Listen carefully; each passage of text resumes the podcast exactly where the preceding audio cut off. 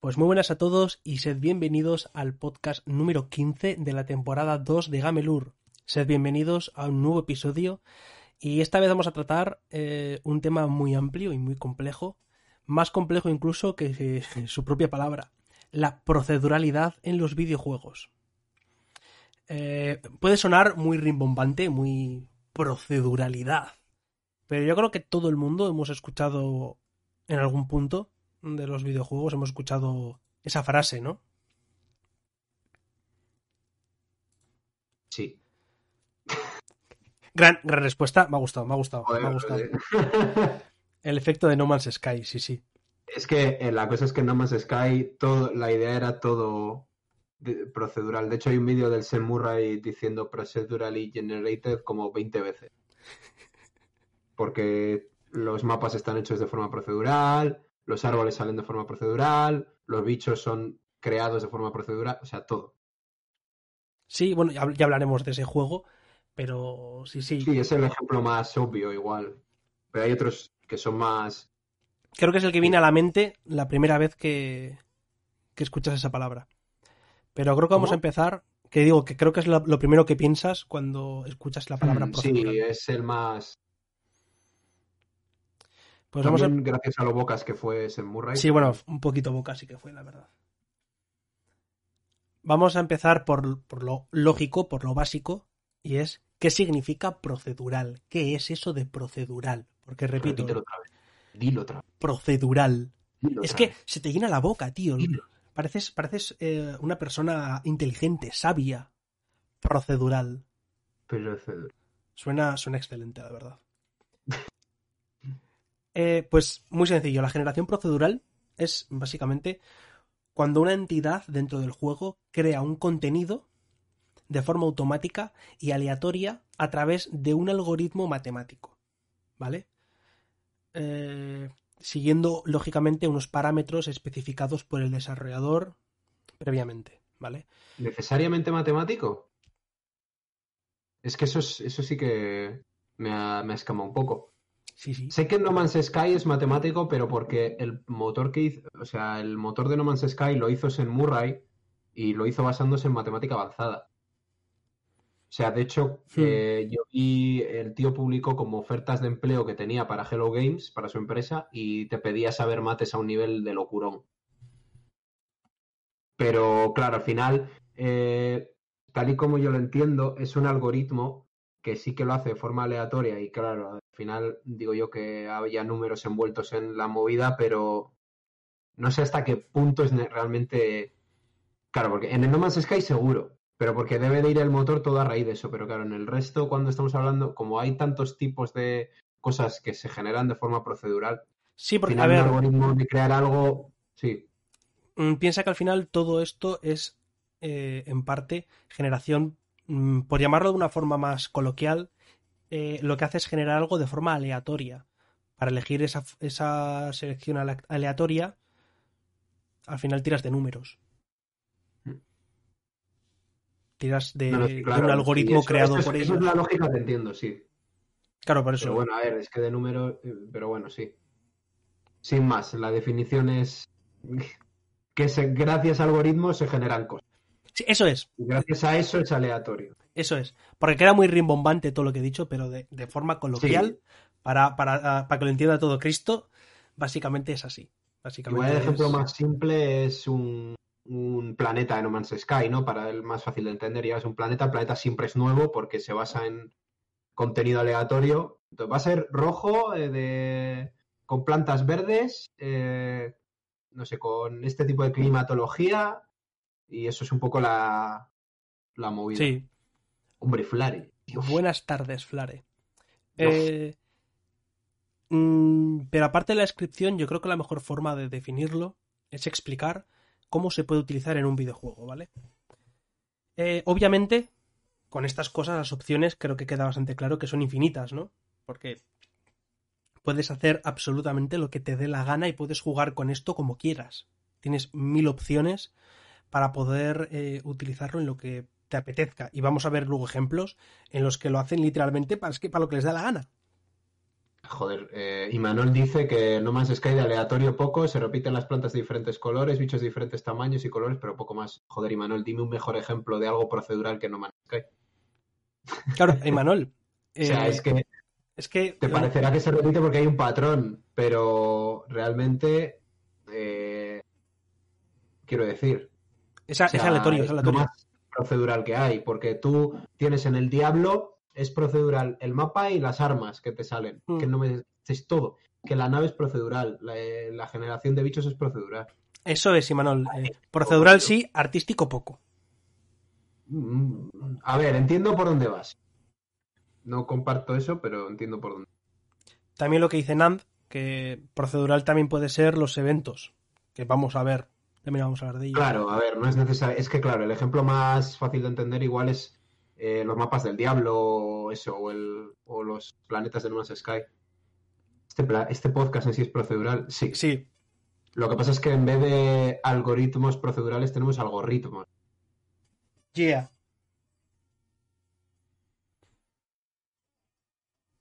El, pro- el problema de hacer el procedural gráfico es muy difícil de hacer.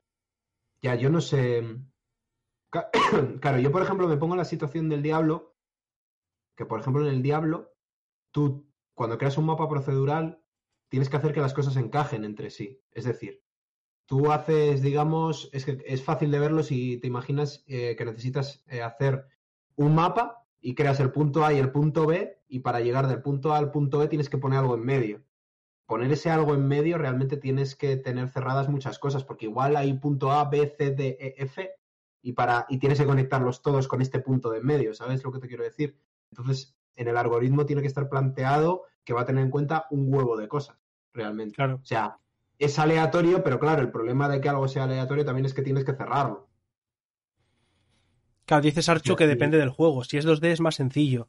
Un juego 3D te puede aparecer una pared en mitad de un pasillo. No, hombre, no. A ver, todo está delimitado por eh, lo que ha querido Hombre. poner el desarrollador. Obviamente puede ocurrir, Sí es un poco cierto, ¿eh? Porque tú, por ejemplo, en No Man's Sky te puedes encontrar de repente un boquete o un planeta que está colisionando con otro, porque como todo es aleatorio y puede pasar esas cosas. Y de repente eso quiere decir que hay algo que no está bien programado. Claro, es que eso es. Es, es una cosa es que esté bien programada o no, y otra cosa es que se pueda hacer. Si se hace todo bien y correcto, no debería aparecer una pared en mitad de un pasillo, ¿vale? Si se hace bien. El Eh. La verdad que, joder, ¿eh? Es cremón en ese sentido. Nunca jamás le he visto que falle algo de eso, ¿eh? O sea, a- seguro que si lo buscas en YouTube estará, pero a mí personalmente nunca me ha pasado decir, ostras, o quedarte en un camino sin salida o algo así, que sería algo que podría ser fácil que alguna vez te pasase, pero Claro. nunca me ha pasado. Claro, pero es que es por eso mismo, porque está pensado y está testeado para que no ocurran esas cosas. En principio, Claro, vaya. claro. Pero bueno, seguro que alguna excepción puede pasar, que igual es una excepción de una entre un millón, pero al final juega tanto la peña. También es procedural, no es lo mismo que infinitas posibilidades. No, no, claro, evidentemente. Lo que pasa es que lo procedural es que. eh, um, a ver, es como tirar un dado. Un dado no son seis opciones, ¿no? O sea, si tú tiras tres veces un dado, eh, no son seis opciones lo que te va a salir. Es eh, de esas tres, tres veces que vas a tirar, tienes seis posibilidades distintas. Y luego eso, o sea, es. No sé si me he explicado, pero bueno, que al final multiplicas las posibilidades de que pasen. Claro. También es importante remarcar lo que dice Nand. Eh, no, es, no es lo mismo procedural que infinitas posibilidades. Que la gente se lía y se monta paranoias. Totalmente cierto. Procedural es una generación aleatoria dentro de unos parámetros establecidos. Es decir, lo que el desarrollador ha querido colocar. O, lo- o los límites que ha querido poner. No es que puede pasar cualquier cosa. Es que, ojo, es que es un tema. Es jodido, ¿eh? O sea, Mm. no sé, es. O sea, realmente te paras a pensarlo en todas las cosas que tendrías que hacer. Eh, imaginaos un, que tenéis que hacer un edificio procedural. Un edificio de X plantas con. Y, y que te salga, yo que sé, que por ejemplo no te salga una puerta que dé a la, al, al aire. O sea, es planta 27, puerta que da al aire. Suicídese, señor, por ejemplo. ¿Sabes? Eso te podría pasar. O cosas así. Realmente eso es. Bueno, Es pero solo tienes que coger y poner que eh, se genera una puerta y si se, si se ha generado una puerta que dé a una habitación. Ya, claro, pero eh, la movida es que son muchas las posibilidades que tienes que valorar, no solo eso, porque imagínate que quieres que el edificio también tenga como relieves o que tenga no sé qué. O sea, en realidad, cuantas más mierdas le pongas, pero es que poner una movida más significa que tienes que pensar 20 cosas. Eso, eso es lo complicado. Claro, también lo que dicen, vas a tener 5, 10 o 15 habitaciones que sean de interior. Eh, luego te sale 27 veces la misma habitación. Por eso lo que hacen muchas veces, en vez de montar una habitación, en plan tener 15 habitaciones, tienen, por ejemplo, eh, como unos módulos. Entonces, eh, una habitación se genera por la combinación de cuatro módulos. Pues esos cuatro módulos se, se eligen al azar, se juntan y crean una sala. De forma que al final es diferente. Y luego hay otros, por ejemplo, no sé si habéis jugado, los que lo habéis jugado me vais a entender, al eh, Rogue Legacy. Estoy seguro que lo has jugado con los friki que eres para estos indie. Harry? Claro. Claro. Y hay dos, de hecho, ¿no? El dos no lo he jugado. Eh, en el Rogue Legacy es procedural la generación del mapeado. Sí que es cierto que son habitaciones que al final se encajan. Es relativamente simple, ¿no? O sea, es, tienen, digamos, como si fuese un Lego. Tú tienes tu habitación, que es una pieza de Lego, y según la generación procedural de ese mapa que te genere, las va uniendo y ya está. En fin. Claro. Eh, sí que tiene. Pero lo, lo guay de eso es que más o menos, jugando ese juego, terminas intuyendo dónde están las cosas, aunque sea de forma aleatoria. O sea, en plan, el boss siempre está más o menos relativamente, ¿sabes? En plan, en mm. esta esquina, o, ¿sabes? O cosas así. Y eso está muy bien hecho. No sé si, no sé si te acuerdas, pero esa sensación me dio como que dentro de lo procedural estaba como esto más o menos no está exactamente siempre en el mismo sitio, pero más o menos sí. Y el ese más o menos generarlo es complicado. Claro. O sea, porque claro, un más o menos, como, ¿sabes? No sé cómo lo haría. Igual, igual el juego lo que hace es que lo que primero que te genera son esos, esas habitaciones concretas de bosses. En plan, este boss está más o menos siempre arriba a la izquierda. Pues más o menos igual en un área te lo pone y luego va generando a partir, ¿sabes? Es que es. Hmm. a ver, Dan, están dando. Están dando ejemplos por el chat. Por ejemplo, del DVD, que están diciendo que cada mapa tiene dos, tres variantes. También han comentado el Warframe. El, cuando lo dabas al Day Billions, te están recordando por aquí también. Claro, eso, pero el Day Billions es todo el mapa. También es cierto que estamos hablando mucho de mapas porque es lo más obvio, pero. Hay más, hay más, ¿eh? Claro, otro ejemplo, es que el Diablo me parece muy buen ejemplo. Otro ejemplo sería, por ejemplo, las armas del Borderlands o del Diablo. Claro, pero bueno, eso lo vamos a ir dejando, que vamos a ir dando ejemplos en, un orden que ya está establecido. Esto este, este guion no es procedural, ¿vale? Sí, hombre, lo proceduralizamos. Eh, voy a empezar, antes de hablar de juegos concretos, voy a hablar de una mecánica que son las texturas creadas de forma procedural y la destrucción de las mismas. Porque eh, muchos juegos utilizan eh, este algoritmo procedural o esta generación para crear árboles, para crear montañas, que van a ser, esa montaña va a ser siempre la misma. Pero en el juego se va a crear de esa forma, pero está planteada para a la hora de crearla en el juego sea mucho más rápido para el desarrollador. ¿Sabes? Eso como, eso como no lo expliques otra vez. Eh, ejemplo. Yo quiero, yo quiero crear un juego. Y quiero hacer una montaña. Pero en vez de crear la textura de toda la montaña y hacer el relieve y hacer todo, creo, mucho más sencillo, un algoritmo que me genere todas las montañas de forma aleatoria, dentro de mis, los parámetros que quiero. Y una vez tengo esa textura, la meto en el juego. Y esa textura va a ser fija, pero a la hora de generarla la primera vez, ha sido una generación aleatoria. Hmm. Al igual que puedo crear varios árboles diferentes para poder poblar el bosque que voy a hacer en el juego. Bueno, si yo más o menos Eso entiendes.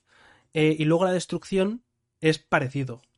Lo que hacen es que en vez de que se Muchos juegos lo que hacen es cuando rompes, eh, disparas un misil contra una pared, esa pared va a hacer ese boquete concreto.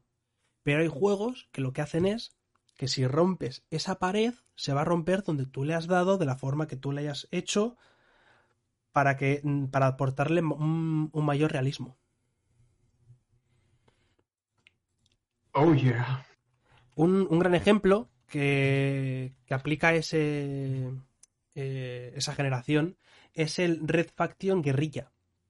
Que oh, en Marte, ¿Verdad? Ese es el primero, así, el primer juego así de en plan que destacó por la destrucción, ¿verdad? Eso es. Tiene una destrucción realista gracias en parte a, a estas cosas. Por muchos más, luego tiene más motivos, pero una de las cosas que le ayudan es esto. Hmm. Hmm. Eh, y voy a, vamos a empezar a hablar ya de juegos como tal, ¿vale? Hmm. Los looter shooter. ¿Qué son los looter shooter? Y este es un tema que hemos valorado hacer incluso un podcast solo de esto, pero es que es, es peliagudo, ¿eh? Y de hecho ahora va a salir el Outriders, ¿Mm? que he estado viendo cosas y es interesante. No pongo la mano en el fuego, pero es interesante. Si queréis que hablemos de un género en concreto o alguna cosa, sois libres de pedirlo. ¿eh? Pero justo estuvo, estuvimos hablando y sobre el looter Sí, shooter y me, dice, y me dijo Vinino, no, procedural Nos pareció más... procedural, todo. más desigual, ¿no? Sí, no, sí, es lo que dices. Eh, ¿Qué es un looter shooter? ¿En qué se basa, Vini? Explícanos, que eres el experto en los looter shooter. Mm, Pues, mm, bueno, experto. A ver, el mejor ejemplo que podéis coger yo creo que es el Borderlands. O sea, digamos que eh, hay un patrón en, en, o sea, cuando tú juegas a un juego de que sueltan, digamos, loot los enemigos, por ejemplo, el Diablo. Es que el Diablo me parece un muy buen ejemplo, aunque estemos hablando del Borderlands. Mm. En el Diablo matas a un bicho y de repente te empiezan a salir armas, te llueven armas. Y siempre son nuevas y distintas, no hay dos iguales. Eso es por la generación procedural esta que estamos hablando. Y el looter shooter es eso, pero en juegos de, de shooter, básicamente. El mejor ejemplo es el Borderlands, que matas a un bicho y te sale un arma que yo qué sé, que es un, un rifle, pero con estas estadísticas, con este aspecto, siempre es único, porque las armas están como partidas en cachos y va creando de forma procedural la pieza, ¿sabes? Entonces nunca vas a tener dos armas iguales. Luego siempre hay armas que son como las legendarias, que esas son, sí que están diseñadas de base, Mm. eh, o, o, bueno, no todas, pero muchas. Y al final lo que se trata es matar bichos, conseguir cada vez mejor, mejor loot, mejores armas, y eso está generado de forma procedural, ¿no?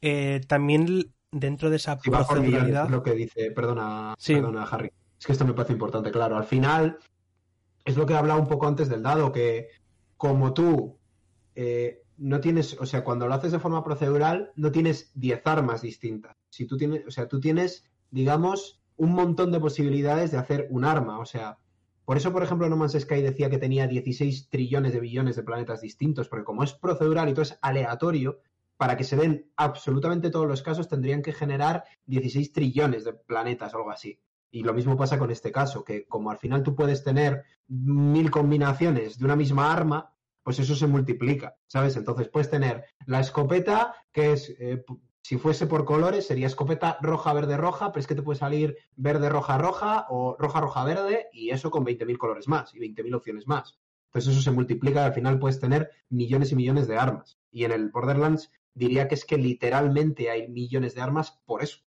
De forma literal. Mm. Y es que, aparte de las armas que hay, dentro de cada arma, te puede tocar dos armas con la misma skin, pero pueden tener daño diferente. Porque es que los, los numeritos, el- las estadísticas también se generan de forma procedural. Claro, y muchas veces tiene en cuenta el nivel que tienes, Eso es. Pero bueno, eso sí que es. Yo no. O sea, si tú tienes dos armas que han salido exactamente iguales, pero las estadísticas son distintas, eh, al final creo que las estadísticas van más o menos a la par eh, en función del nivel que tienes y tal. Quiero decir que si te sale una escopeta a nivel 1 con unas características y te sale al nivel 20, es verdad que la de nivel 20 va a ser mejor, pero realmente lo que ha pasado es que las estadísticas las han subido hasta ese punto, pero Claro. que es lo mismo. Mm. ¿Sabes? Será más 19 puntos o lo que sea. O sea, es que es una movida esto, ¿eh? Sí, bueno, es otro mundo. Esto pensarlo es un Cristo. Y Eh, seguro que alguien viene que haya trabajado de esto y nos corrige por todos lados. Pero bueno, la idea general es esta. Si hay alguno que me esté escuchando y haya trabajado en alguna generación procedural, que me avise y hacemos una entrevista. Joder, sería Sí, porque sí. interesantísimo, ¿eh? La verdad que sería eso- bastante interesante, sí. Ya sabes, si me, si me hablan, no será para hoy, será para otro podcast. Eh, Aparte de Borderlands, hay muchos más, eh, Looter Shooter. Tener hijos es procedural. Sí, te puede salir, te puede salir Mongoli. te puede salir como Vini, te puede salir como yo. Te puede salir legendario. Te puede salir un... Me he imaginado. ¿Es niño o es niña? Es un ho-ho. Es un ho-ho. Te sale un hijo ahí que es un Pokémon legendario. Si dices eso, es niño o niña, y es- te sale un ho-ho, vienen los de hazte oír. Ten cuidado. Otro, otro título es, por ejemplo, el Warframe, que ya lo ha comentado Sarchu antes por ahí arriba. eh, que no solamente es un looter shooter, sino que es que encima parte de, de los mapas son generados de forma procedural. Eh, no sé hasta qué punto se genera proceduralmente los mapas, porque no he jugado mucho al Warframe, la verdad. Eh, Sarchu sí que ha metido muchas horas, así que si me lo puede Yo lo he confirmar. intentado, pero no me ha llamado, tío. Lo he intentado. Sí, yo igual. juego pero no. Sí que ha dicho por ahí que, que exceptuando dos o tres tipos de misiones, el resto sí que son procedurales. Las misiones Sí, del sí. Warframe. Sí, sí. Eso, eso ha puesto, no lo sé, ¿eh? No, no, sí, te le creo. Lo que me, me parece buena idea. Porque las misiones suelen ser el problema. Claro. Muchas gracias, Peluche, por ese hosteito. Eh, Gringo has dice. ahí para, para el hosteo que quieres espantar a la gente que entra. Claramente. Mira que Sí. tiene fotos buenas, ¿eh? Esa no es una de ellas. A ti te gusta la del La de follow. las maracas, tío. La de las maracas Te es gusta la del follow. joder. La del La del follow, la de las maracas. follow bastante mejor. Dice-. Que tienes X salas fijas, prefabricadas, y las conexiones entre ellas son aleatorias. Guay. Eso es interesante porque la sala principal es fija, pero luego el cómo vas a llegar de una a otra, mm, lo que toque, lo que sea. Ah, se siente lo que toque, lo que toque. Eh, vamos a hablar de otro género que también utiliza mucho, muchísimo, y es el roguelike o Es roguelike. otro icónico de esto, además, yo creo, ¿eh? Es que si el looter shooter se basa, tiene la base en la generación aleatoria de objetos, armas y demás, eh, gran parte de los roguelike, por no decir casi todos, eh, implementan esto en las mismísimas bases del juego. Porque cada vez que mueres, eh, cambian las salas, cambian la, los- la- la disposición de los enemigos, cambia el tipo de enemigo que va a estar, cambian los Mm. objetos, cambian los precios, cambia el luteo que te puede tocar. Eh, Aún, así, eh, un, digamos, un problema que muchas veces tienen estos juegos es que al final puedes llegar a jugar tanto a un juego que le ves el patrón, que es lo que decía también un poco Imanol, yo creo, en referencia a, las a, la- a No Man's Sky. Me ha fallado la... Te, te ha fallado. ¿eh? Tenías seis ganas de hablar Last of Eh, sí, sí, o sea, eh, que tú al final le ves un patrón, ¿no? Dices, vale, es procedural, pero esto ya lo he visto. Vale, me lo has puesto de color rojo en vez de color verde, pero ya lo he visto. Hombre, claro, a ver. Yo al Isaac, que le llevo jugadas. me eh, pintado otro color, pero es lo mismo. Vale. yo al Isaac, que le llevo más de 300 horas, pues hombre, alguna habitación me habré repetido, ¿sabes? Me las, me Que las Harry conoceré. ya tiene el ojo de Shinigami para el Isaac, ¿sabes? Él ya ve la siguiente sala y ya la ve.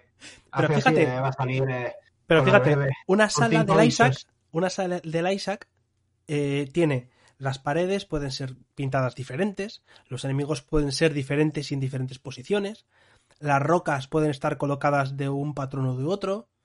Sí que me conozco los patrones, sí que me conozco tal, porque, por ejemplo, cuando estuve jugando a ciegas, Tiene el eh, Sharingan del Isaac.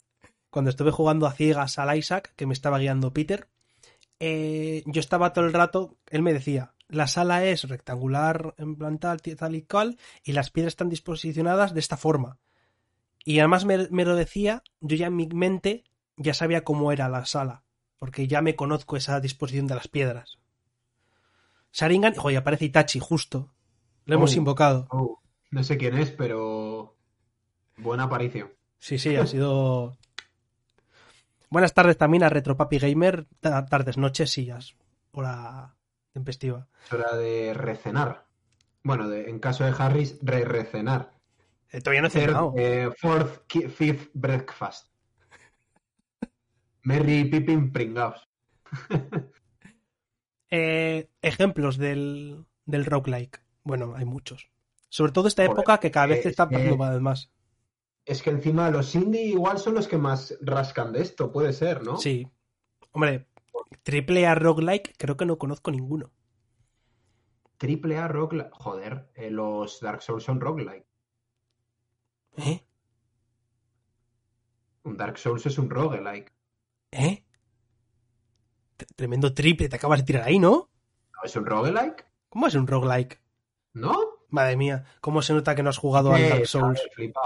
¿Cómo se nota que no has jugado al Dark Souls? Madre mía, madre mía. Bueno, es que claro, le llaman el Souls-like, pero vamos. No es lo mismo Souls-like que Coño, roguelike. porque, joder, porque le pones el título del, del al género, el título del juego. Eh, ¿Sabes que roguelike viene de, de que el juego original se llama Rogue, ¿no? Es más, ¿Cómo que? Estaba Que googleando. viene de. eh, el roguelike viene del videojuego Rogue. Ya. Porque roguelike significa que se parece a o que viene de. Es más, los shooters en su momento. Ya, ya, no me he equivocado, me he equivocado. Ah, Claro. he dicho. Los he shooters dicho en su momento se estaba- llamaban Doom-like. Al shooter en su momento le llamaban los Doom-like. Porque se parecían al Doom. Tremendo triple que te has tirado, macho. No, no, que me he equivocado. Terrible, terrible. Estaba pensando en otra cosa, tío, que, que, tengo, que tengo muchas cosas que hacer. La edad, que no perdona a nadie. ¿Qué es la edad? ¿Pero cuántos años tienes tú? Pringao. Eres mayor que yo. Me vale. Sí, di- dilo, a ver, que se entere España. Por unos meses eres mayor que yo. Cabrón. Cosas del stream procedural. Exacto, Sarchu. Vini ha intentado decir una frase, pero la, ha sa- eh, la- la ha configurado mal su algoritmo y no ha sabido comunicar bien. Le ha pasado un No Man's Sky. Pero que dices yo no he mentido, yo me he equivocado. Mira, pues sí, Itachi, voy a explicar las diferencias entre roguelike y roguelite. Básicamente, un roguelike eh, casi ya no hay roguelikes. ¿Por qué? Bueno, eh, hay una especie como de conferencia que se hizo para definir lo que era un roguelike y lo que no. Y la cosa es, ¿vale? Que entre las cosas que tenía que tener un roguelike, supuestamente, es que tiene que estar en código ASCII. Ya no hay ninguno que esté en código ASCII. Y la mayor diferencia es. Nazi, La, la mayor lo de las letras. Exacto, sí, sí, sí. ¿Cómo que más? Eh, la mayor diferencia de un roguelike a un roguelite a día de hoy es que eh, en un roguelite, aunque tú mueres, has avanzado, ya sea en la historia, ya sea consiguiendo mejoras o ya sea consiguiendo objetos que puedes encontrar en otras runes. Roguelite es que no engorda. Venga, máquina. Siguiente pregunta. No, a ver, un ejemplo, un ejemplo, ¿vale? Eh, el Isaac es un roguelite, un roguelite. ¿Por qué? Porque puedes desbloquear personajes nuevos, puedes desbloquear zonas nuevas, objetos nuevos que te puedes ir encontrando en la run. Un roguelike como tal, puro, ahora mismo no te sabría decir uno moderno. Porque es que ya no mm, ya no tienen, ya no hay tantos de ese estilo. Todos tienen algún tipo de mejora que vas adquiriendo mientras vas jugando más y más. Tienen un sistema de progresión. De todos modos, eh, como ya se ha transformado tanto, eh, como se ha deformado tanto esa línea, mm, a día de hoy se le llama roguelike a todos los roguelite. Al final, Eso es, Itachi. Uno que siempre empiezas de cero es un roguelike. Ejemplos. El Hades o el Isaac. juegazo. Juegazos los dos. ¿Cuál has dicho el segundo que se te ha cortado? Que yo El no te he I- oído. Obviamente el Isaac. ¿Cuál iba a decir? Ah, Javier? Pues ¿Cuál, el Hades juegazo. cuál iba a decir? Por favor, ¿cuál iba a decir? Que no hay nadie más enfermo que este chaval con el Isaac. Es- Sí, Peter. Casi pilla la meningitis jugando al Isaac. Este. O sea, Que, que el 30 ha sale. tanto. El 30 sale expansión nueva. ¿Y quién la tiene comprada? ¿Y quién la va a jugar en directo el día de salida? Yo. Madre tío, que hay más juego, tío. Juega ahí. Juega otra cosa, tío. Juega otra cosa. Otra cosa, dice. ahí. Otra cosa, dice. Pero si no, para jugar a todo. Vamos a pasar al, siguiente tipo de juego, ¿vale? Los tipos survival. ¿Cómo me Eh, censura? o los de juegos de supervivencia. Sí, te censuro. Me da la gana. Mordaza. Como el otro día cuando te muteé. Pesado. Eh, juego de supervivencia. Aunque muchos utilizan un, un mapa concreto, sí que es cierto que la gran mayoría lo que hacen es generar un mapa de forma procedural dentro de ciertos límites para según el, según el tipo de mapa. O, aunque sea el mismo mapa creado, eh, el luteo o los enemigos van a estar en diferentes posiciones. Creo que el mayor ejemplo que se puede dar es el Minecraft. Cada partida que generas es completamente diferente. Tiene una seed, una semilla, y todas se crean de forma procedural, todo el mapa. Tanto las estructuras como los minerales, todo el terreno se genera de esa manera. Eh, y otro ejemplo es el Seven Days to Die. El mapa es relativamente fijo, pero eh, los objetos que podemos encontrar son diferentes y la localización de las misiones también. Eh, un ejemplo que no lo hace el Subnautica. Sí, bueno, También, sí, el mítico. evidentemente también. El, el Subnautica. El Subnautica no utiliza sistema procedural. Porque los enemigos están en ciertas zonas, el mapa es siempre el mismo. Lo único que pueden, que creo Ah, que sí, puede eh, alterar, no sí, el un mapa, es, poquito, pero no... el mapa es siempre el mismo. Está todo ¿eh? colocado concretamente. Pero sí que hay hecho, juegos. No Sky le copió el sistema de, de construcción de edificios. ¿Ah, sí? Descaradamente, además. Sí, sí. Ah, buena. Buen Bueno, dato. Si eh, un sistema funciona, es lo que digo, como cuando el Horizon le copió el sistema de apuntado al Tomb Raider. Pues bien hecho, funciona. Eso está claro. Juegazo. Pero- jugar. Pero a ver, es que eso está, eso está claro. Eh, eso ha pasado siempre. Lo mismo ha pasado con los roguelike. O con un looter shooter. Momento en el que un juego eh, empieza a gustar y vende mucho, pues ya sabes. Mira el Minecraft. El Minecraft, momento en el que salió, eh, apareció un tal Cube World, que mucha gente pagó por él, por esa alfa. Bueno, Sarcho, es que lo que estás diciendo es otro nivel. Yo he estado siguiendo mucho esa Uh. noticia. Sarcho lo que ha mencionado es el sistema Nemesis de Shadow of War. Que yo creo que algo de procedural tiene que tener eso, esa palabra tiene que estar en algún punto en la definición, pero eh, es súper interesante. Para los que no sabéis, eh, lo podemos comentar, aunque sea rápido. Sí, ¿no? Comenta, comenta.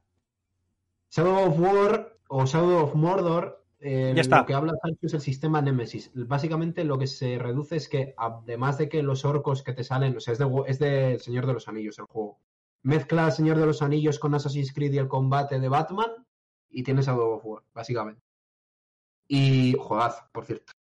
Y mm, la cosa está que los enemigos son aleatorios, los orcos, pero es que además cuando un orco te mata, luego se acuerda y va ascendiendo de rango el orco. O sea, hay como un sistema de jerarquía y, es la puta hostia. O sea, es que es a otro nivel, yo creo eso. O sea, lo han conseguido patentar. Y si lo han conseguido patentar, quiere decir muchas cosas, que realmente no es algo tan genérico y sencillo como decir es procedural, sino que realmente hay unas directrices y ciertas cosas. Y creo que han tardado años en definir bien, eh, digamos, esa patente que les han publicado. O sea, tened en cuenta que a los del PUG no les publicaron la patente, o sea, no pudieron registrar, no la patente, perdón, no pudieron registrar el, el, el- Battle Royale como modo de juego. O sea, que registrar un concepto genérico en los videojuegos no es tan sencillo, no es como yo hago este cuadro o, escribo este libro, lo registro, esto es mío, esta canción es mía. Eso no, no funciona así, este invento es mío. Eso en los videojuegos muchas veces son ideas. ¿Sabes? No puedes patentar un combate, o sea, yo que sé, un deathmatch, no lo puedes patentar, aunque lo haya inventado, yo que sé, Call of Duty, no sé quién lo ha inventado. Pero es complicado. Entonces el Shadow of War lo ha conseguido. Eso quiere decir muchas cosas, pero bueno, os invito a que lo miréis porque es brutal esa. Pues te voy a decir que yo cuando he estado escribiendo esto, no he encontrado nada que referencia al Shadow of War. Que no, Porque- no- no sé yo si va a ser procedural, igual es que es otra movida. Yo lo veo más como lo que está diciendo Imanol, que sí, eh, lo que has dicho Imanol es también del Shadow of War, que aprende los movimientos del jugador para hacerlo más complicado. Y luego eh, este va más de la inteligencia artificial que procedural. Es que, claro, procedural es en la generación de los orcos, más bien. El resto no es. Eso no lo eh, sé. no lo veo yo como procedural. A ver, el orco es random y lo que te sale del orco es random. O sea, te puede salir un orco chiquitín que va con ballesta o un orco Sí. enorme que va con hacha, yo qué sé, pero eso, Pero eso, no es. eso yo no lo contaría como algo procedural, como tal, no lo sé. Hombre, al final el orco se genera automáticamente. Le pone nombre y apellido random y físico random, habilidades random. Eso sí que es procedural, es aleatorio y procedural porque lo está generando un algoritmo. Pero, diría yo. Pero luego el, el sistema Nemesis es otra cosa. Bueno, lo podríamos discutir en otro podcast. ¡Ay! Que me gusta mucho ese juego. No me digas, no me había dado cuenta. Un juegazo. Pues estos son los géneros que, utilizan dentro de su base este sistema procedural. Pero es que luego hay otros muchos juegos que sí que utilizan eh, de forma más eh, diferenciada este sistema. Vamos a tratar otros juegos que no es por su género, ¿vale? Como el- hemos dicho, el survival o el looter shooter, sino que es este juego concreto que lo utiliza de esta forma, ¿vale? Y tenemos varios. Eh, voy a empezar por el Skyrim. Y es que, aunque no lo parezca, el Skyrim también utiliza la generación procedural. ¿Para qué lo utiliza? Bueno, pues para, para dos cosas. Eh, para la generación de ciertas misiones secundarias, es decir, pues yo que sé, que te aparezca un tío en la carretera y que, esa- y que aparezca esa misión secundaria. No siempre aparece en ese punto de la carretera, puede aparecerte en cualquier lado. Y luego el comportamiento y ataque de los dragones, que justo también lo acaba de decir Sarchu. Los dragones también se generan de forma procedural, el como a su comportamiento, dónde atacan, cuándo van a atacar, etc.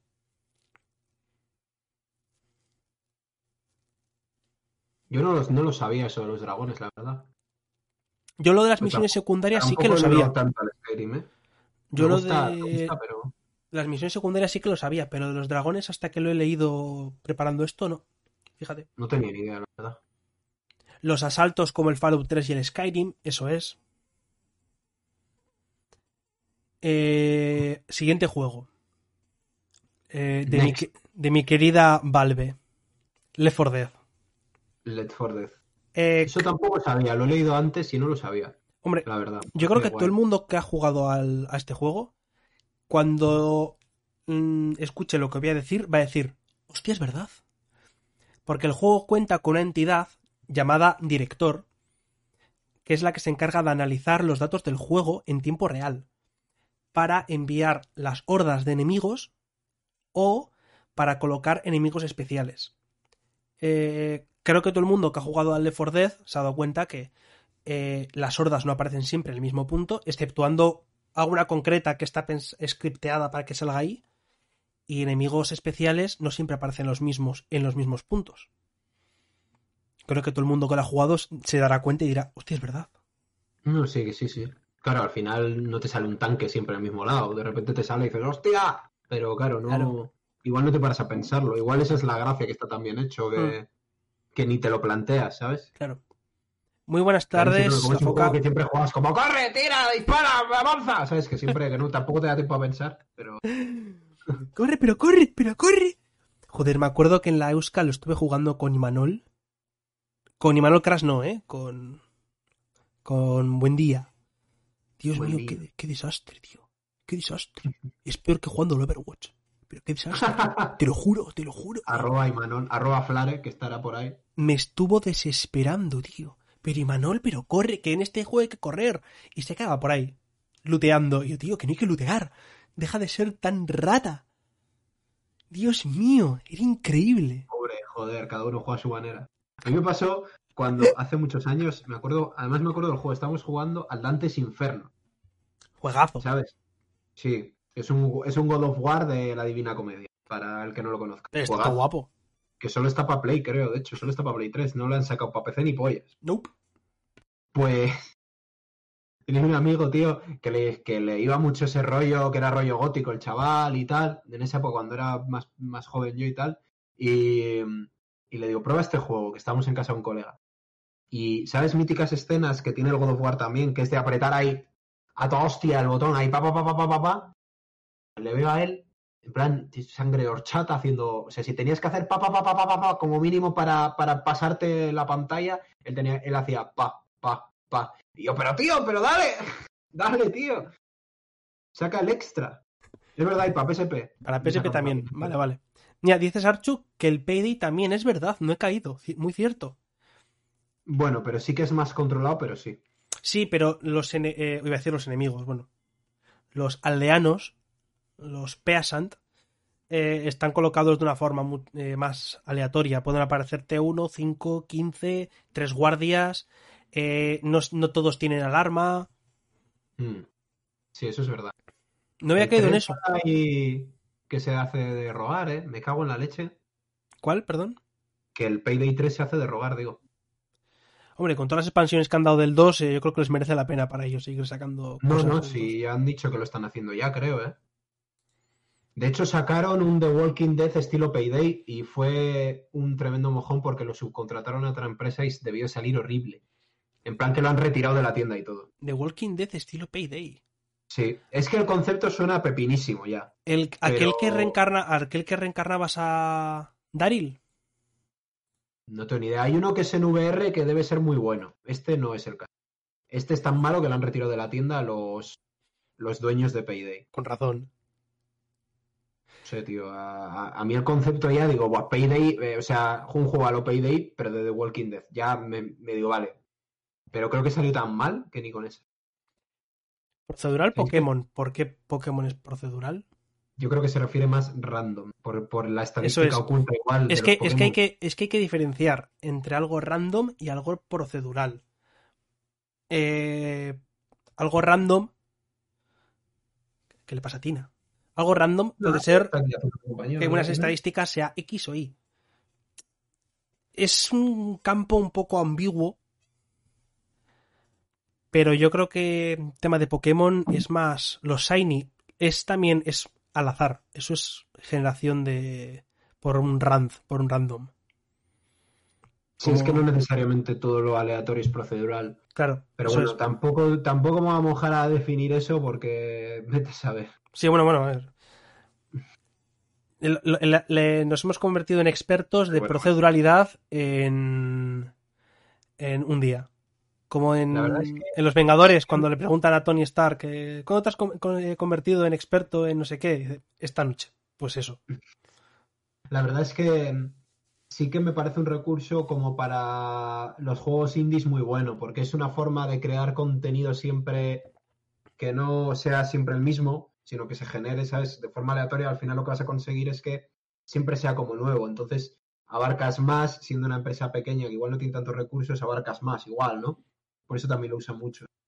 Harry Sivini, Mira, cazadores la- de proceduralismos. El Rembrandt es verdad también. Pero bueno, es que todo ese, ese tipo de juegos. Claro. Es un Souls-like procedural. No como el Dark Souls Vini. Que ya, joder, man, No, no, ya te, ya, ya te has quedado con eso, ¿eh? ya no, no te lo quita nadie. me he equivocado. Eh, Ay, siguiente, siguiente juego. El juego que tanto le gusta, tanto le enamoró a Vini en su momento. Luego le decepcionó y luego le volvió a gustar. No Man's Sky. No, a mí me gustó siempre. Period. Encima que intentaba que, que, que quedarses bien, tío. Pues nada, pues le ha gustado siempre, así de fanboy. día uno. Sí que es cierto que me decepcionó un poquillo, pero me gustó. Pues ya O sea, está. quiero decir, cuando salió le metí 60 horas. O sea, la peña eh, me hace gracia, es que me acuerdo todavía del tweet del pavo de Sony que dijo, la gente que estáis devolviendo el juego después de haberle metido 50 horas diciendo que os ha parecido una mierda, sois escoria. Tiene razón. No, no, eh, a ver, O sea, ahí te, tú- ahí te doy la razón, ¿eh? Hay que joder, ser, hay que ser rata fue- para decir, me- meto, es como la gente que hace review en Steam de mete 300 horas y dice, este juego es una mierda. Que es una mierda. sí, sí. Que has metido Hijo de 300 puta, ¿no te horas, cabrón. Hace 299 horas. Mira, yo tengo al No Man's Sky 211 horas. Así. Dice Rigari, yo me he decepcionado un poco hace nada, pero he jugado 300 horas. Eh, leí una review de un tío que había jugado al Counter y dice, estoy es que estoy cansado de tanto ruso y tanto no sé qué. 7000 horas.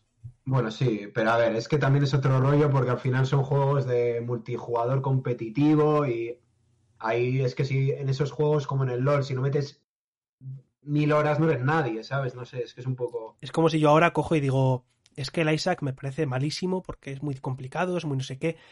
100% de logos, más de 300 horas, devolver, refund. refund. No me gusta, refund. Una review del counter de hasta la polla del chiquibriqui. Sí, que sí, que sí, que, que hay gente que es así. Pero si No Man's Sky sorprendió a todos, imaginaos, ¿vale? Me- Meteoslo en, vuestra mente. Que en 1984 llegó alguien y dijo, voy a crear un juego, Elite.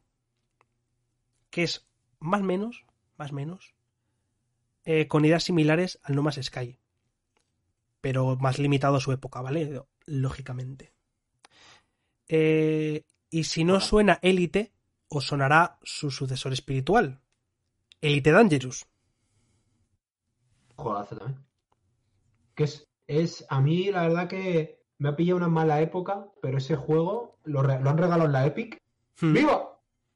Y, y la verdad es que si lo habéis cogido, lo que pasa es que es un juego densísimo. O sea, de, de estos que tienes que tener la Wikipedia abierta al lado, la Wikipedia del juego, quiero decir, para enterarte de cómo van las cosas, porque, pero si viciáis a ese juego, horas infinitas, ¿eh? O sea, el EVE Online, bueno, el EVE Online me parece más exagerado todavía.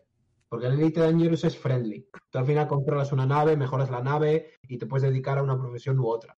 En el EVE Online es igual, pero a nivel de gestión, o sea, es, es todavía más loco, ¿sabes? Claro. Sí, Manol, el Spore también es procedural. Ese entraría, Es un- ese entraría dentro del Survival, por ejemplo. De hecho, es que si no hubiese salido No Man's Sky, seguramente ahora como buen ejemplo estaríamos hablando más del Spore, fíjate. Mm.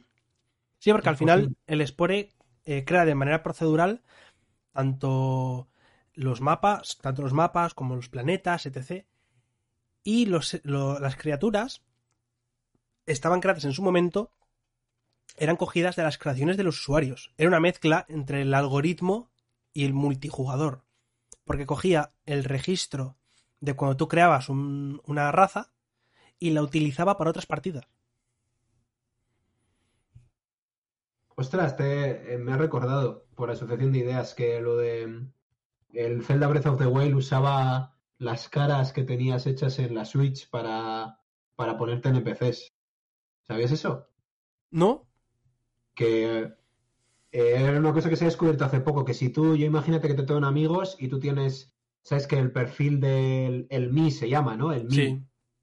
Pues es, yo qué sé, en mi caso sería pues cejas, eh, yo qué sé, nariz, un poco de barba, y luego hay NPCs que cogían eso y lo remodelaban para que fuese estilo Zelda, y de repente puedes ver un NPC con mi cara, ¿sabes?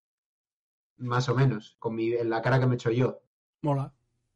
Joder, es que es una cosa guay Sí. eso, la verdad que puntito para el Breath of the Wild. Eh, la Foca Gaming dice Darkest Dungeon es procedural. Sí, lo que pasa No he es que no lo mencionamos aquí porque estaría dentro de la categoría de roguelike que hemos estado hablando antes. Has llegado un pelín tarde, entonces te has perdido Sí. esa parte. También igual el mapa del... eh, bueno, igual no tanto. El mapa del Slade Spire, pero no estoy seguro de eso, ¿eh? Es que Slade Spire es también un roguelike. Joder. Y encima lo que le han sacado para el móvil, para ir a, a hacer tus necesidades, ese juego... Pues fíjate que a mí no me gustó nada, tío. No me gustó nada de ¿Qué? nada. A mí no me gustó No. nada. Cero. bueno, es entretenido, sin más. A mí, ¿eh? Tampoco te digo que Game of the Year, pero es entretenido. Eh, voy a pasar a otro juego y es que este a mí me parece una puta pasada, ¿vale? Eh, al igual que el de el Left 4 Dead, eh, Proteus hace algo muy parecido, ¿vale? Proteus es un juego que no va de disparos ni, ni de nada. Es un walking simulator de los primeros. Eh, pero lo maravilloso de este juego es que no solamente crea el mapa de manera procedural, sino que también crea la puta música y los sonidos de manera procedural. Analiza el juego en tiempo real y dependiendo de tus acciones, eh, cada objeto o la música del entorno cambia. Crea piezas musicales a partir de lo que vas haciendo. Me parece una En puta el, en el pasada. No Man's Sky la música también es procedural, te diré. Hombre, es que el No Man's Sky es procedural Sky. Y es que la, pero es que muchas veces son temazos, ¿eh? O sea, lo- es- lo hizo como un- hay un grupo en concreto que lo ha hecho como una banda, como si fuese una banda de rock, pero bueno, ese rollo. Y hicieron de hecho un, un live stream hace tiempo y fue muy guapo, tío. Muy guapo. Y la música de No Man's Sky, sobre todo en las batallas, a mí me encanta, tío. Cuando empiezas ahí a la batalla, suena ahí una.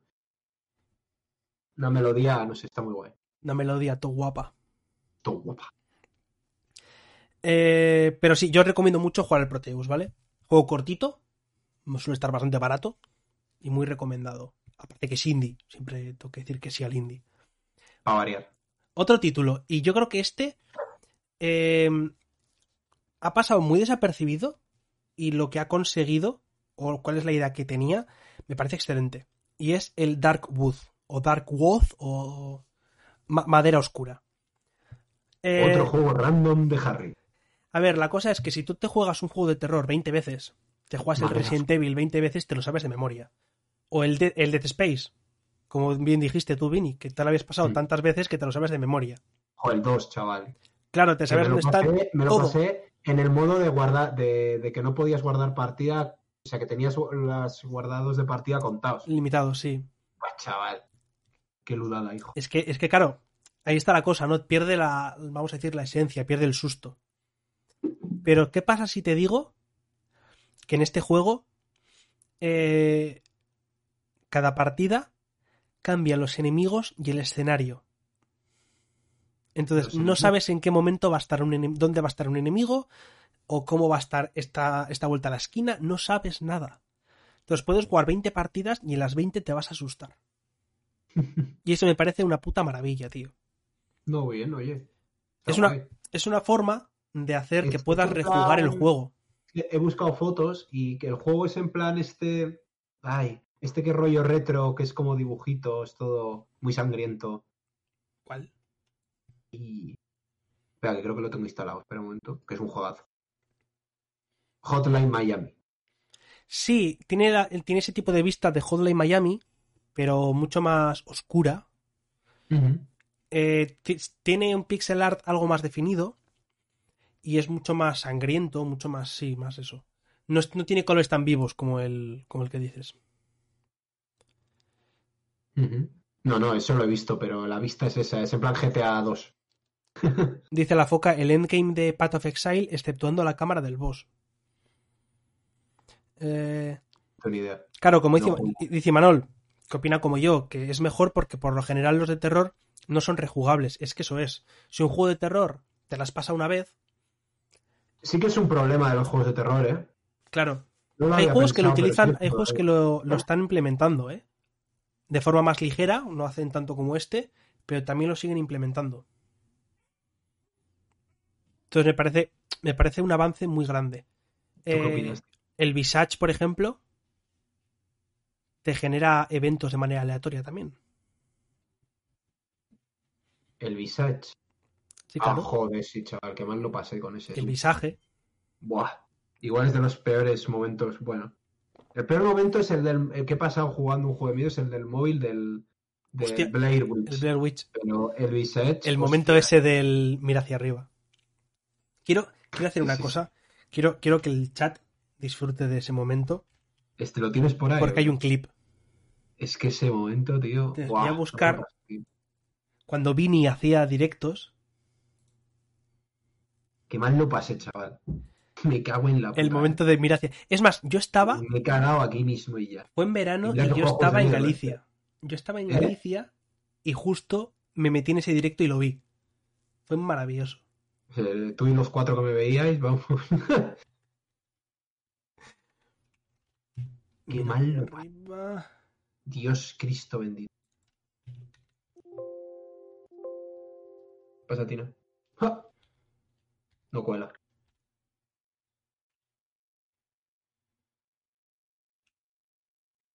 Ah, cola, ahora sí. El susto es opcional, susto de primera calidad, sustorant, no. Eh, po, po, po, po. Ocho meses sin streamear y no creo que vuelva a Ricari. Es, o sea, y ahora mismo es imposible. No tengo nada de tiempo. O sea, ya hacer este, este stream ahora ya me cuesta. Pero le tenemos aquí en forma de chapa. Eso es. O sea, es que me cuesta mogollón. Y encima, la realidad es que no he crecido nada. O sea, he estado casi un año streameando y la media era ridículamente baja. Eso es así. Al final, es un tema complicado que yo muchas veces he hablado con Harris, que Sí. Que streamear hoy en día hay mucha competencia y no necesariamente por intentar hacer las cosas bien vas a destacar, ni... No sé. A ver, ya sabes Es- que si en algún momento te motivas y quieres hacer algo, eh, tienes este canal a disposición, ¿vale? Para... No me quiero mojar porque... Joder, otra vez el ruido ese. Consume una barbaridad de tiempo. Sí, y sí, sí. es, no sé, para mí, too much. Me veo más dando conciertos por streaming, eso sí lo veo más. Pero por lo demás, Ojalá. desmotiva ver que no consigues crecer. Hombre, más allá de eso, que también evidentemente es como que eh, te estancas y no sé, y muchas veces por jugar a lo que te gusta bajas y eso. O sea, a mí yo no soy de un solo juego, ¿sabes? Igual me hubiese ido mejor si hubiese jugado solo al, yo qué sé, al. a lo que quieras, al WoW, pero no. Claro.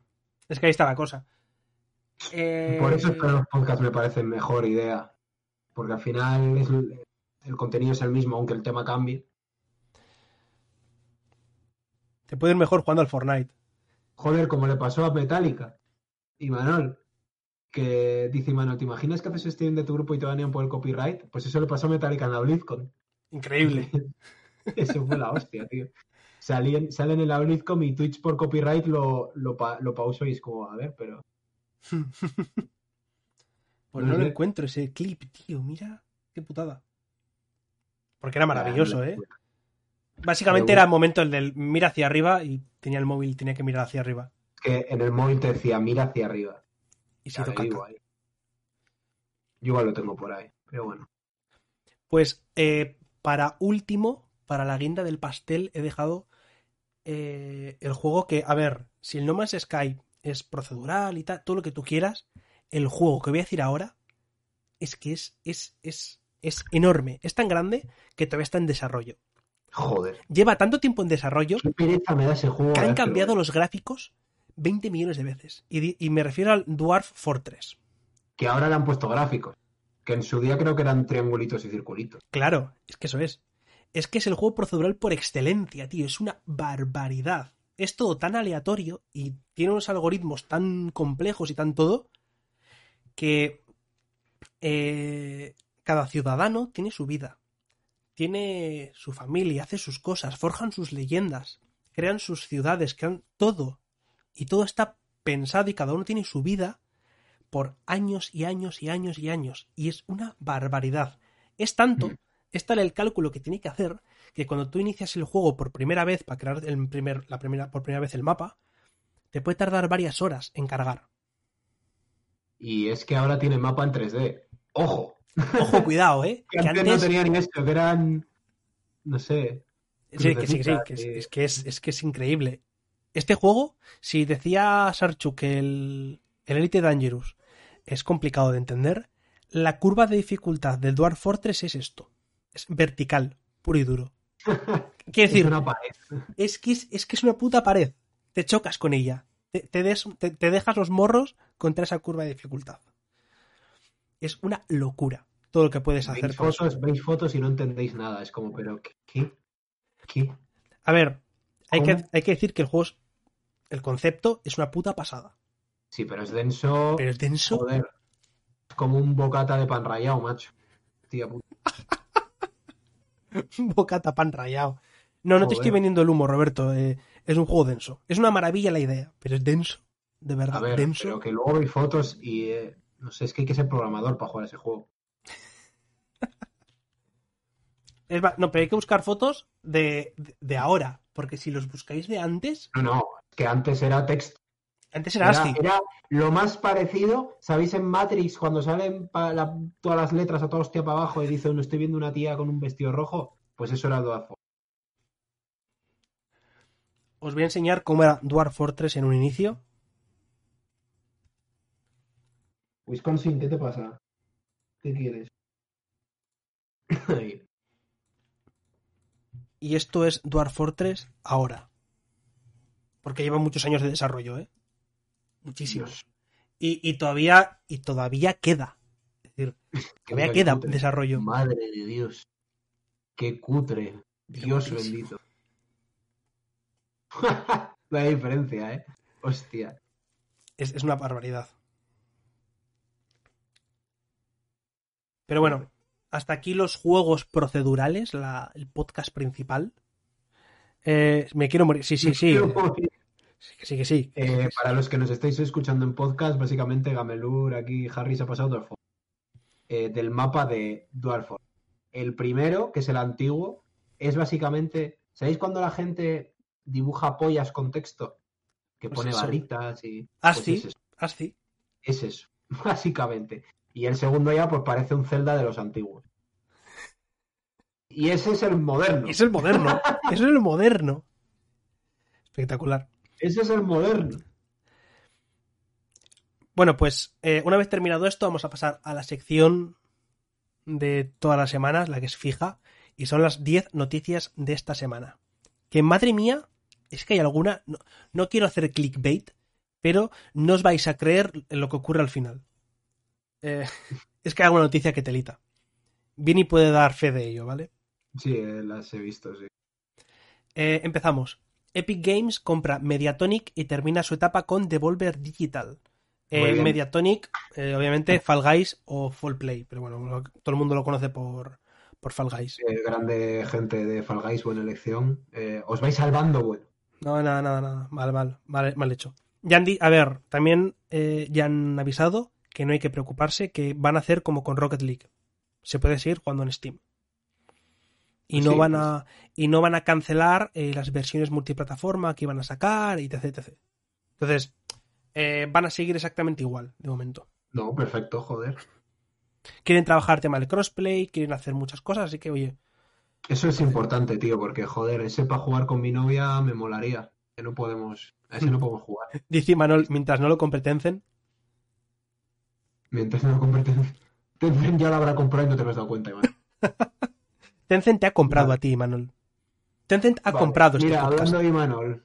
Eh, Crash on the Run saldrá para móviles el próximo 25 de marzo. Malísimo el chiste, de verdad. Malísimo. Terrible. O sea, el Crash Bandicoot on the Run, básicamente. Yo le tengo ganas de probarlo, la verdad. Lo tengo ahí. Ese tipo de juegos, a ver, es, un, es de estos de correr con tres pasillos, ¿no? Sí, un Endless Run, eso sí. Bueno, hace Eh, ilusión por Crash Bandicoot, pero bueno, bueno. Skyrim vuelve, chicos. En forma de chap. Digo, en forma de juego de mesa. Era la única plataforma que les quedaba. Exacto. Eh, poco se sabe, aparte de que va a ser una campaña cooperativa de 2 a 4 jugadores. Eso puede estar guay. Sí, pinta bien. Vale. Capcom confirma que Monster Hunter Rise llegará a PC a principios de 2022. Muy bien. Menos mal que no se había liqueado y ya lo sabíamos, ¿eh? Grande Capcom. Una vez más, Capcom siendo Capcom. se había, se había liqueado todo, ¿eh? Exagerado.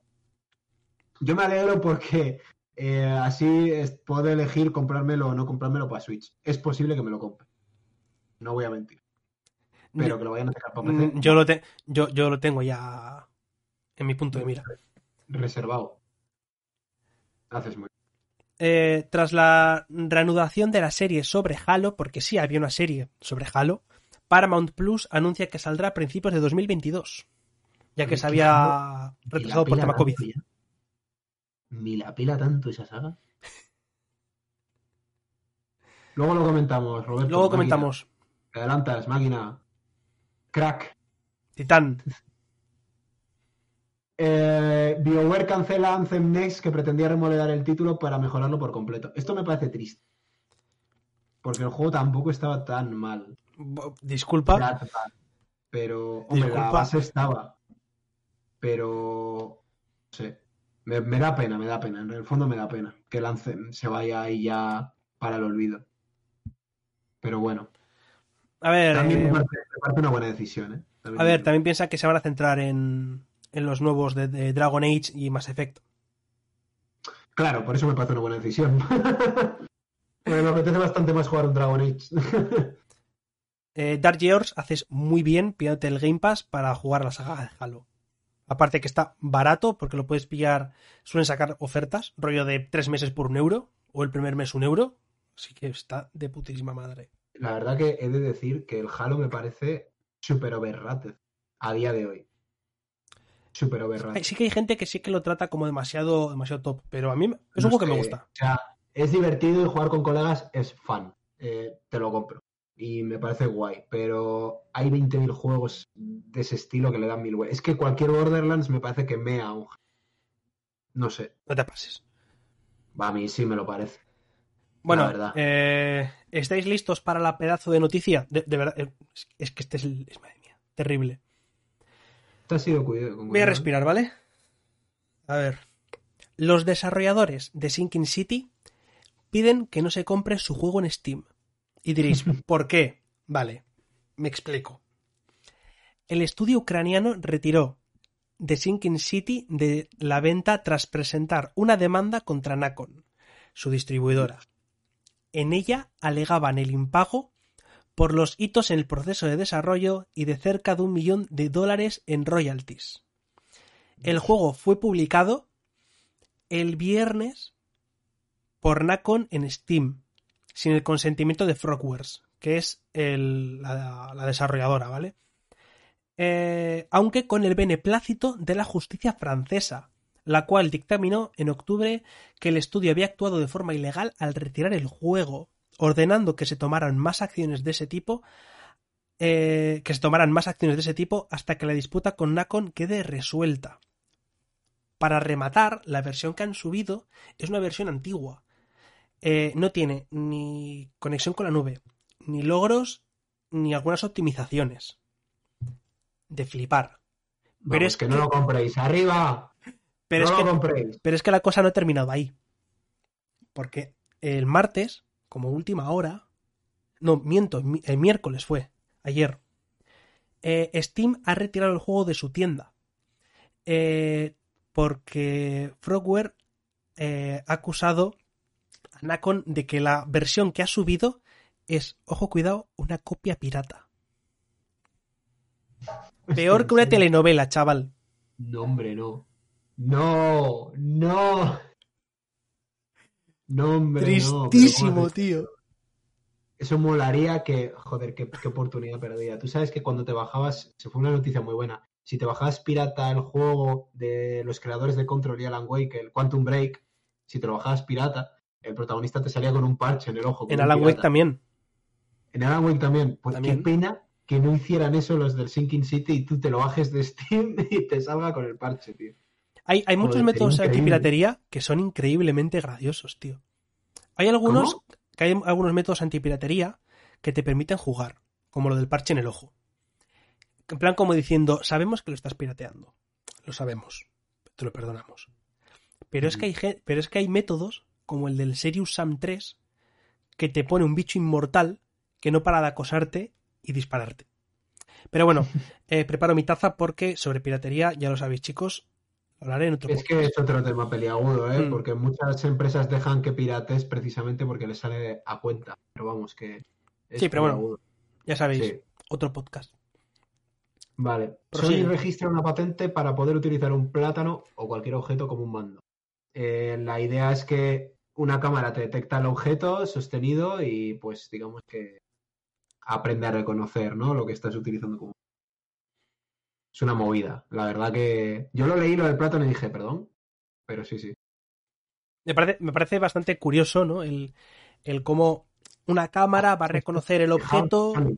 Sony, mensaje para Sony. Dejaos de mierdas y sacad otra PSP. Dejaos de mierdas y sacad otra PSP. Después de lo de la. Vita, después de lo de la Vita me da a mí que no. Pero la Vita es la polla esa consola, tío. El problema es que no sacaron juegos. Por fin podré usar un dildo como mando. Un consolador como DualShock. Al gato, pues usar al gato. al gato como mando. Es que puedes utilizar. ¿Te imaginas? Coges el gato, lo pones así y te pones a jugar ahí con él. Miau, miau, miau. Podrías co- coger cosas muy locas, ¿eh? Es que, es que, pues, me estoy imaginando ya cualquier streaming de gente pasándose Dark Souls eh, con la guitarra del Guitar Hero, pero en vez de hacerlo como lo hacían en los vídeos ellos, hacerlo simulando que es un mando de verdad. Me parece, me parece espectacular. Hostias, eh, tocando la guitarra de verdad, simulando que es el mando de Guitar Hero, pasándote Dark Souls. Ojo, ¿eh? El culmen, chaval. Flipas.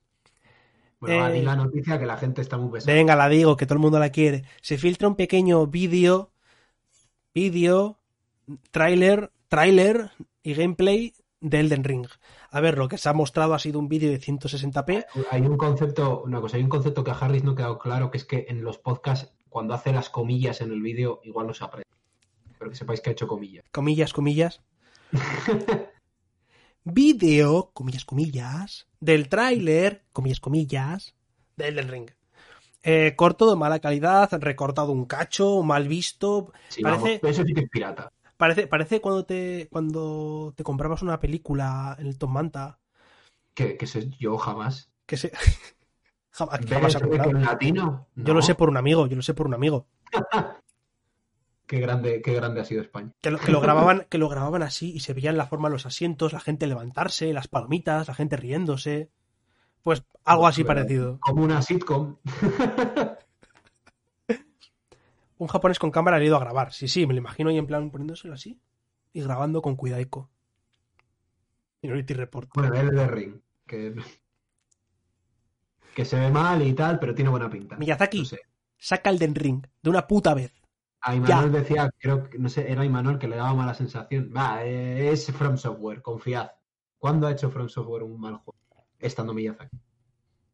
Me gusta ese, ese detalle. He, he reculado pronto, he reculado pronto, eh. Ha sido rápido, ha sido rápido. Bueno, pues last but not least, última noticia del día. Team 33, un equipo de eSports californiano de Fortnite, ha contratado a Joseph Dean, un niño de 8 años, y le ha pagado 33 mil dólares, más de lo que cobro yo en un año, así como dato del día, pese a que todavía no se puede competir en torneos con premios económicos, convirtiéndose en el segundo jugador más joven de la historia de los eSports. Grande, Joseph, máquina. Aquí también entramos en el terreno de en qué momento puedes eh, fichar a un jugador para esto, lo Es otro. que los niños tienen muchos más reflejos que nosotros, tío. Y- Niños, Claro. De niños. hecho, en el Rocket League creo que pasó que uno de los mejores jugadores del mundo era un crío y no podía apuntarse a torneos porque era menor. Eso es. O sea, Exacto. el nivel. Eh, de Japan Studios no habéis dicho nada. Eh, ¿De cuál de Japan Studios? Perdóname, Roberto. Que seguramente la habré leído, pero la habré descartado. Vale, o- es que tenemos 10 noticias, entonces. Claro, es que hay que seleccionar.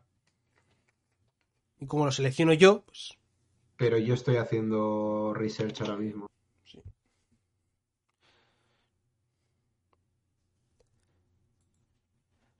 Ah, sí, pero eso no ha sido esta semana.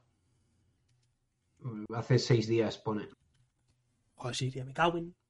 El Bloodborne lo ha producido Japan Studio, ¿eh? Sí. pero es una empresa que pone pasta. Vale, vale, vale, vale. Sí, sí, sí, Es sí. verdad, no me acordaba de eso, sí. Pues yo cuando la leí, juraría que había sido hace, hacía más de una semana, la verdad. Me encanta, me encantan los claroscuros de, de, de, de en qué ha invertido este estudio. Everybody Golf, Everybody Golf VR y Bloodborne. Perfecto. De esta gente y de su visión de negocio, la verdad que ha mejorado con el tiempo. Joder. Increíble. Sí, sí, es. eh, yo My Little sé, Pony. en Pocoyo y luego en Attack on Titan. Algo así, así. My Little Pony Manhunt. ¿Ya está? Eso es. Pues eh, nada más, chicos. Muchísimas gracias a todos los que habéis visto por aquí. Ya sabéis, este domingo toca entrevista, este viernes Indie Time, como siempre. Así que nada más, un saludo. Ya sabéis que podéis escuchar esto en diferido si os habéis perdido alguna parte, tanto en YouTube, iBox o Apple Podcast. Eh, podéis seguirme en mis redes, tanto Instagram como Twitter. Lo tenéis todo abajo o simplemente buscáis por Gamelur. No es tan complicado, yo creo. Así que nada más, a Vini no le podéis buscar, no le podéis encontrar, es una persona de incógnito, Efectivamente. nadie sabe nada de él. Bueno, sí, Podéis podéis, buscar mi Mind Blast. podéis, podéis seguirle por Mindblast, Uy, gran grupo Huye. uy. Así que nada más, chicos, un saludo y nos vemos la próxima. Agur. Wakanda Forever.